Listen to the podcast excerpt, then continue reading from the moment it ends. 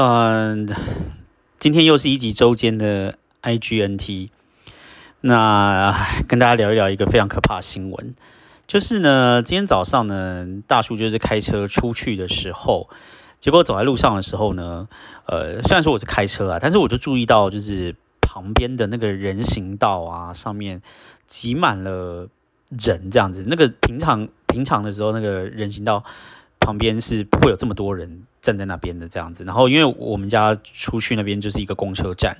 那平常根本就不会有那么多人在等公车，所以我就觉得有一点奇怪，我就想说一定是地铁发生什么事了，所以说才会有这么多人在等公车。那我开车的时候，就是我们家外面有一个公车站，后来开了一小段路之后，到了第二个公车站、第三个停靠站，就是每一个公车站全部都是人爆满这样子，然后我就蛮确定，就是说一定是地铁有发生了什么事这样子。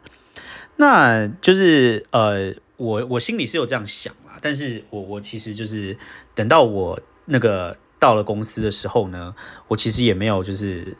真的就是有把这件事情放在心上。我想说啊，因为地铁一定又是出了什么问题，因为纽约地铁就是出了名很容易出问题这样子，因为它的地铁很旧，然后没什么感觉，就是你知道啊，反正就是总是在出问题。你总是没有办法在纽约坐到自己想要坐的车，这样子很常会发生事情啊。结果呢，后来呢，等到我我到了那个啊公司的时候呢，我就是稍微看了一下那个啊，看了一下新闻这样，然后就就看到说，哦，皇后区有少少女就是掉落轨道，然后遭列车迎面撞死这样子的新闻，这样，然后我想说，呜，好可怕这样子，然后。但是我其实没有把这两件事情连在一起，这样，就是我看到这个新闻的时候，想说，哇塞，也太可怕了，居然有一个人就是掉下去，然后，但是我没有想说，哦，原来今天早上列车停驶就是因为这个，这样子，就后来我是听到有有那个同事他们在说，哦，今天早上所有列车全部通通都停了，然后很多人就是，嗯，搭地铁。接驳来上班的同事呢，今天都迟到，这样子，所有人都都打不了地铁，这样，我才终于把这件这两件事情连在一起。原来呢是啊，皇后区这个地方呢，有一个叫做杰克森高地 （Jackson High） 的那一站呢，有有一个十八岁的十八岁的少女这样子，然后。他呢，据说是因为他自己身体不适，说哦，突然就头晕，然后就晕厥这样子，然后结果一晕倒之后，他就掉落在铁轨上面，然后结果呢，就刚好被迎面而来的列车就撞死了这样子。那这个这个驾驶新闻报道上面是说，驾驶虽然已经紧急刹车，但是已经完全来不及了这样子。然后呃。后来就是呃，警察有来调查了，但是据说说这一这一起其实是呃看了监视器或什么什么之后，就是说呃我们是没有那种犯罪嫌疑的，因为大家就是在猜说是不是又是一些呃仇恨犯罪啊或者什么之类，大家就会往这个方向想嘛。因为之前在那个呃疫情很高峰的时候，就是曾经有一个亚裔的女子，就是因为仇恨犯罪，然后被推到。铁轨下面，然后就就被碾死，这样，因为那个时候大家都觉得那个那个亚裔的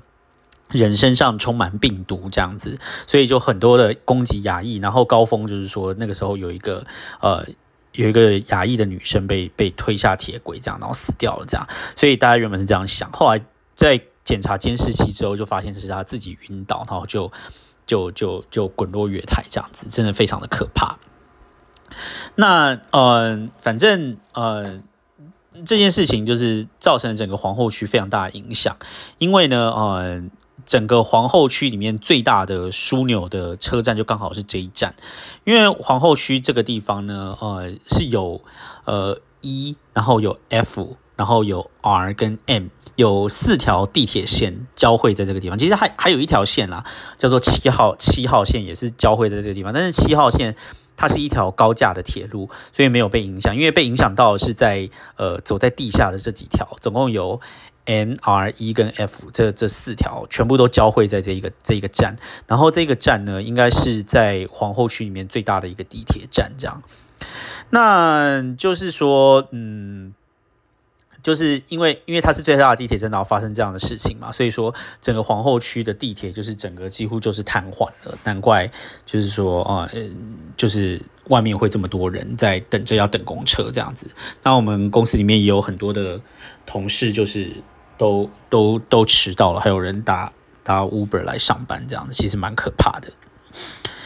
那虽然说呢，嗯，这个呃杰克森高地就是 Jackson High Roosevelt Avenue 这这一站的全名叫做。杰克森高地罗斯福大道与七十四街，叫做 Jackson High，哎，Jackson Heights Roosevelt Avenue Seventy Fourth Street，就是嗯这一站的全名这样子啦。因为那个地方就是是地名叫 Jack Jackson High，叫杰克森高地，然后它同时是 Roosevelt Avenue，就是罗斯福大道跟七十四街的交叉点这样，所以这一站站名很长。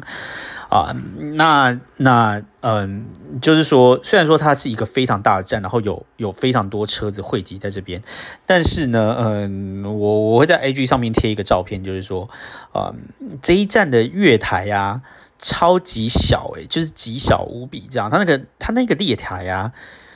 几乎就是不知道大家对于那个台台北车站。那个高铁的那个台北车站有没有有没有印象？就是它那个宽度啊，可能就是差不多，我觉得有没有三公尺啊？就是那个月台的宽，可能三公尺，我觉得一定是没有到四公尺这么宽，可能三公尺宽而已。然后呢，那个重点是那一个，因为是一个大站，所以它的吞吐量非常的大，就是就是皇后区里面几乎。所有没有所有人，就是非常多的人都要到这个地方去换车。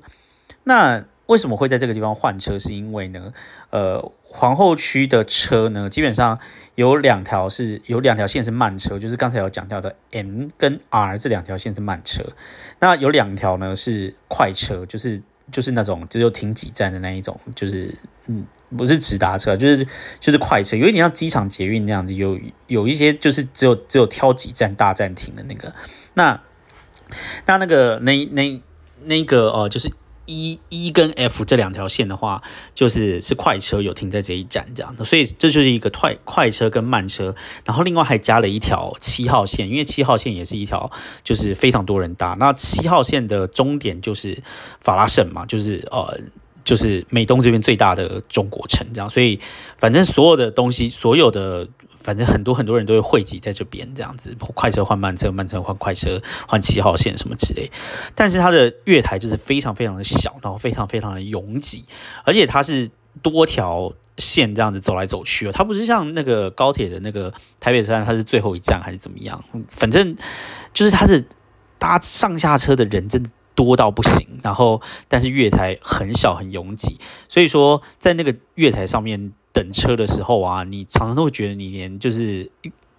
那个那个卡咯都不 lombo，你知道就是要走路的那个空间都没有，这样非常的可怕。然后又再加上就是说，呃，这一次发生了这个意外之后，就有很多人就在批评，就是说那个纽约地铁站呐都没有月台闸门呢。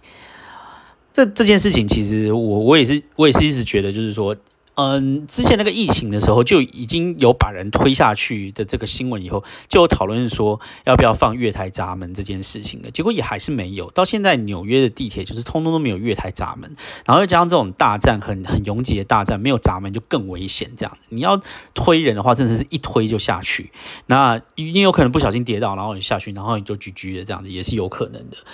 但是你知道，MTA 就是总是把钱花在一些很奇怪的地方，就比如说，它没有月台闸门这种保护大家。大家的那个生命的东西，但是他却一直不断的在列车上面或者是在车站里面放各种的荧幕，然后上面就是你知道一直打广告这样子，然后赚这个广告钱，然后赚了这些钱之后呢，又不去改善，然后就是地铁站里面还是一样非常的臭，非常的脏，通通都是老鼠，然后又没有月台闸门什么之类这种保护大家安全的东西，你就觉得纽约地铁到底是他他们到底是把钱花在哪里去啊？真的是就会觉得蛮生气的这样子，然后。今天又发生了这件事情，想必就是又有一大堆就是呃，或什么哦，民众广为批评啊什么之类。但是我想，他们都都已经就是这么顽固，然后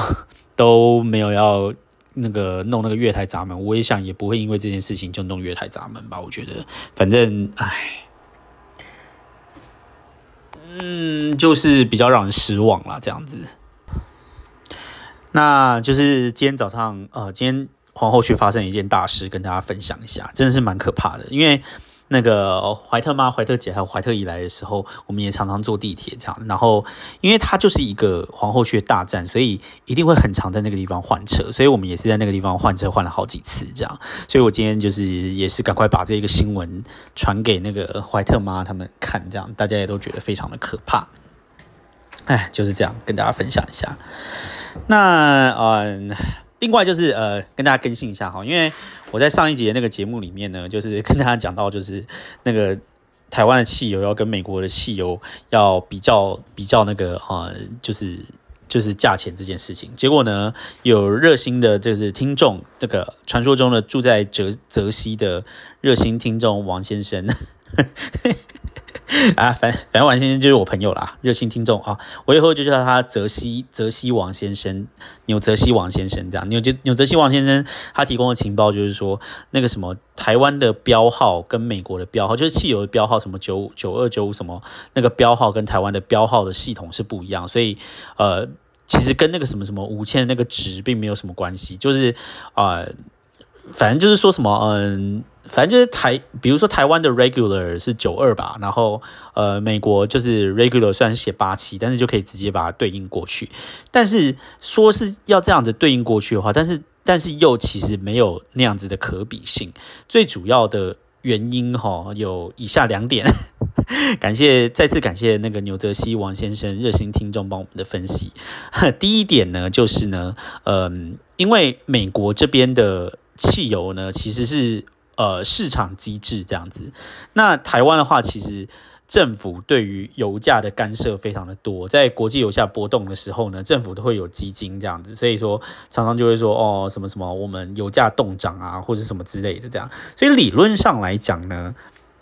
就是说如果国际油价高涨的话，台湾应该会是比美国便宜。但是呃，如果说呃。国际油价现在变得很便宜的话呢，可能就是会差不多吧，这样子。那因为台湾就是会控制油价，那现在是高油价时代的话，应该可以假设是说台湾会比较便宜，因为台湾就是老是要操纵那个油价这样子，那个政府就是会一直补贴油价什么之类的这样子，所以在这种高油价时代的话，台湾的油价应该就是会比较便宜，这样理论上来说啦。那但是呢，就是还有一点会去影响的，就是说，其实美国这个地方的呃燃油燃油税是这样吗？还是什么排气税什么之类的？这个是跟着那个呃汽油一起去征收的。就是说，呃，你今天买一公升的呃不是一公升那边一加一加仑的汽油的话，可能有多少里面就是是交给政府的税。那这个东西的话，可能就是。燃油税，或者是空污税，或者是排气税，我根本就不知道什么税了。反正这个东西的话，在在纽约是随油征收，所以你如果开的多，你汽油买的多，你缴的税就多，这样很合理嘛。那台湾的话，好像是你的车子如果是几 CC 的话，你就要缴多少税？哎，这个我就觉得很不合理。你就是就是你就按照几 CC，然后收一个固定的这样子，那你就是。买了车，但是很少开的人，不就是多付吗？我觉得税这种东西，不是你用的多，那你就缴的多吗？啊，你用的少，你就缴的少啊。啊，我买那个什么买车，就只是假日开的话，那我还要付一样的税，那不是就是鼓励大家都能要一直开吗？难怪我觉得台湾的那个汽车就是没有做那个什么量的管控啊。反正我觉得台湾的那个交通政策也是有很多就是那个嗯，唉，很荒谬的地方啊。但是。无论如何，台湾的捷运我觉得做的还是比美那个纽约地铁好，这不是废话吗？哦，纽约地铁真是烂的不得了，你看今天的那个发生的事情就知道，真的是蛮烂的啊。总之就是这样啦，所以说，嗯，结论就是台湾的嗯汽油的价格跟呃美国的汽油的价格是无法比较，所以我们今天的结论就是没有结论。好好，就这样子分享给大家，拜拜。